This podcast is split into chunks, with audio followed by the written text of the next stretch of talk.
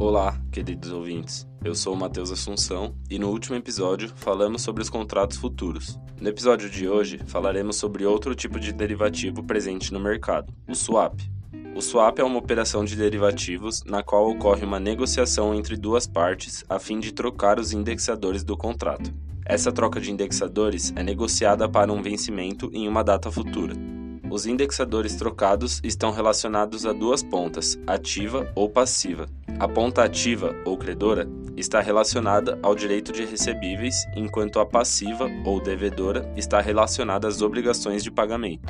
Assim, as operações de swap são utilizadas para estratégias de gestão de riscos, visto que possibilitam uma previsibilidade maior em contratos que possuem recebíveis e obrigações. Em relação às negociações, a maioria ocorre no mercado de balcão e os contratos não são padronizados. Por esse motivo, não é possível transferir a posição para outra pessoa interessada, obrigando as pessoas que fizeram o swap a carregar o contrato até a data de vencimento. A troca de indexadores no swap pode ocorrer de vários tipos. Os mais comuns são índices, onde ocorre a troca de índices de preços, como o IGPM ou IPCA, ou índices de ações, como o Ibovespa ou o IBRX 100 taxas de juros, onde ocorrem trocas em que uma das variáveis é uma taxa de juros, como o DI, por exemplo, e cambial, onde ocorre a troca do principal e juros de uma primeira moeda para uma segunda moeda.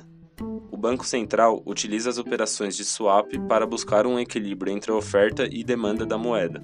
Para atingir esse equilíbrio, o Banco Central realiza operações de swap tradicionais e reversos. O swap tradicional é realizado pelo Banco Central com o objetivo de controlar as altas do dólar, já que esse aumento pode prejudicar o país, aumentando a inflação. Assim, o Banco Central compromete-se a pagar a oscilação do câmbio somada a um cupom cambial, enquanto o outro participante da negociação compromete-se a pagar a taxa de juros do período da negociação, sendo o CDI a principal taxa. Por outro lado, o swap reverso é realizado pelo Banco Central com o objetivo de evitar a queda da moeda a fim de proteger as exportações do país. Assim, o Banco Central paga à outra parte a taxa de juros do período de negociação enquanto recebe o equivalente à variação do dólar. O swap, assim como outros derivativos já vistos, possui mais de uma utilização. Essa operação pode ser utilizada com o objetivo de hedge, ou seja, proteção de variações de taxa de câmbio, taxa de juros ou preço de ações. Por fim, o swap pode ser utilizado por especuladores visando o lucro no curto prazo, de acordo com as variações dos indexadores presentes nos contratos negociados. Com isso, acabamos mais um episódio da nossa série. No próximo episódio, falaremos sobre o último tipo de derivativos presente na nossa série, as opções. Fiquem ligados.